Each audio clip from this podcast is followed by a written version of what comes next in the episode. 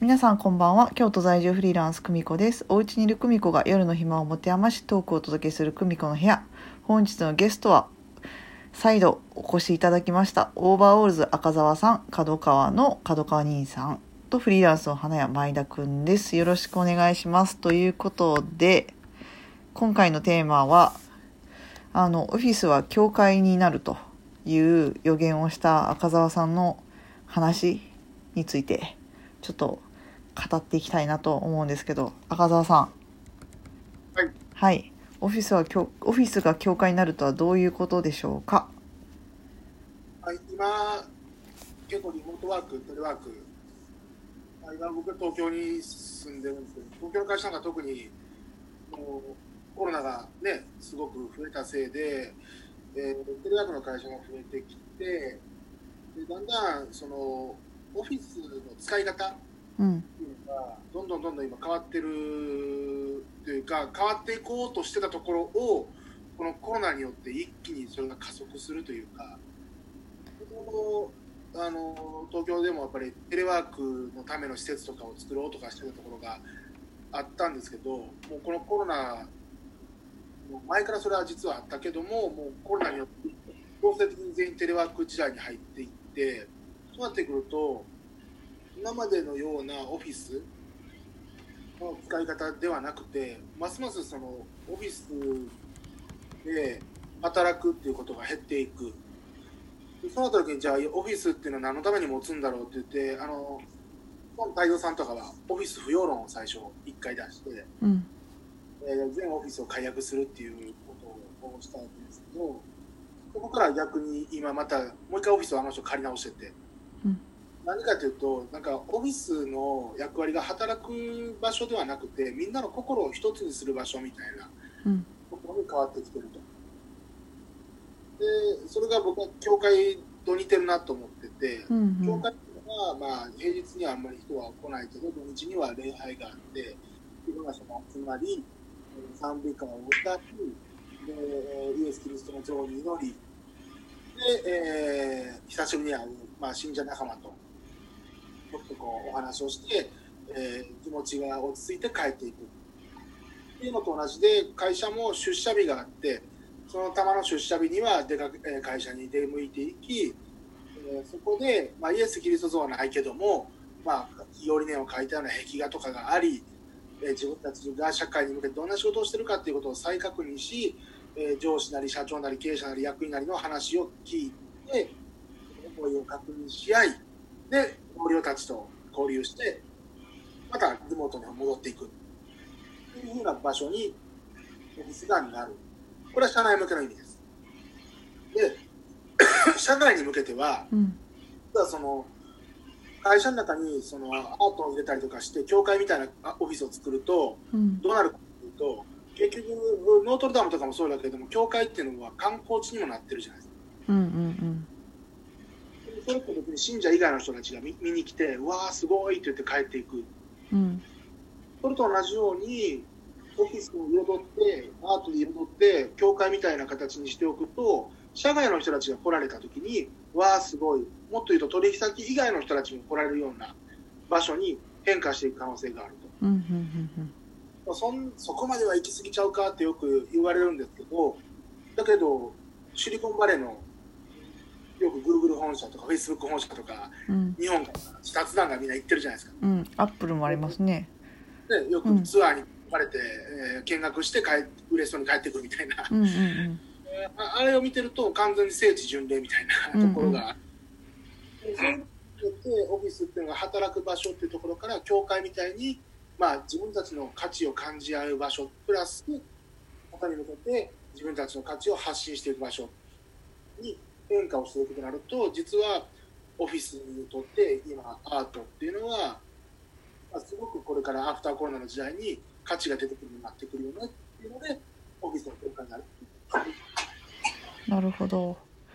その発想ってどっから来たんですか？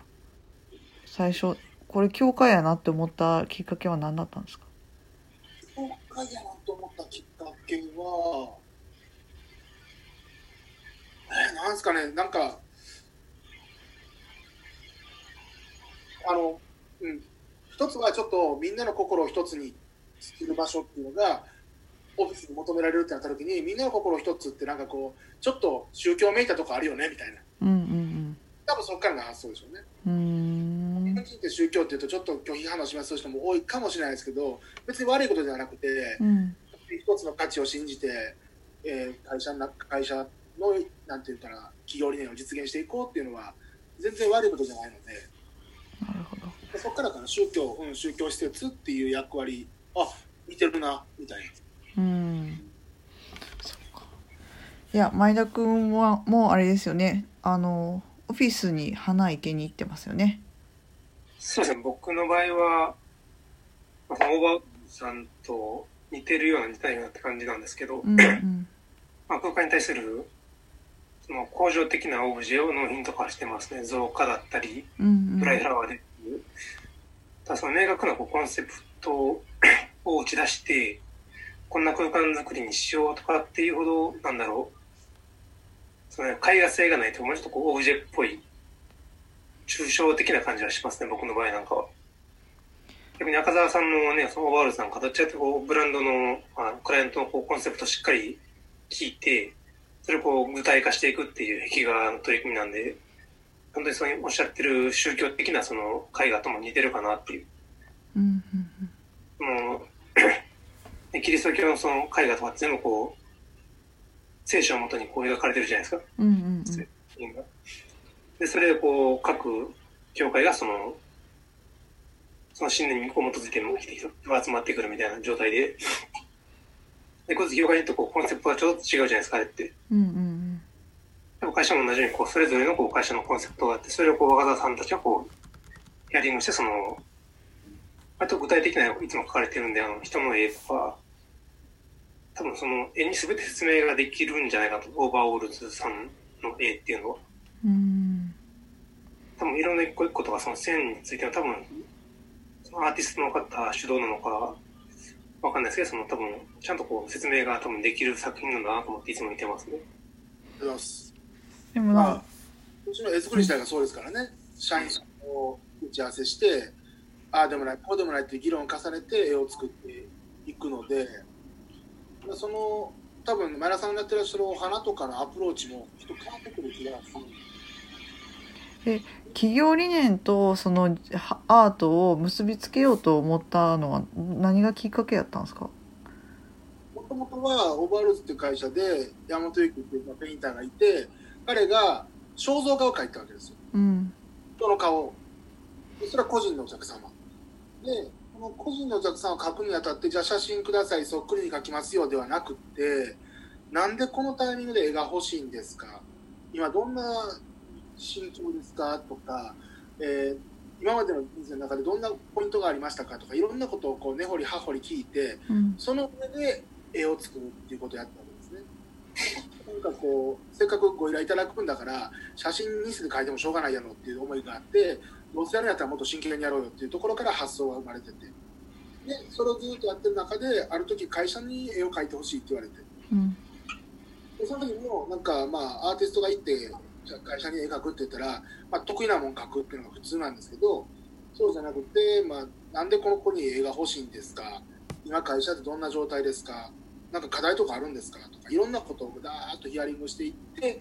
まあ、その会社はたまたまそのコミュニケーションっていうところがちょっと今あの世代間格差とお SE さんと営業さんが全然タイプが違うからとかいろんな問題があって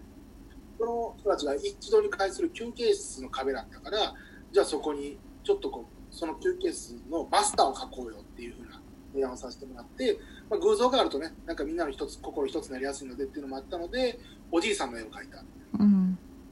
そしたらそれが思いのほか喜んでいただけて。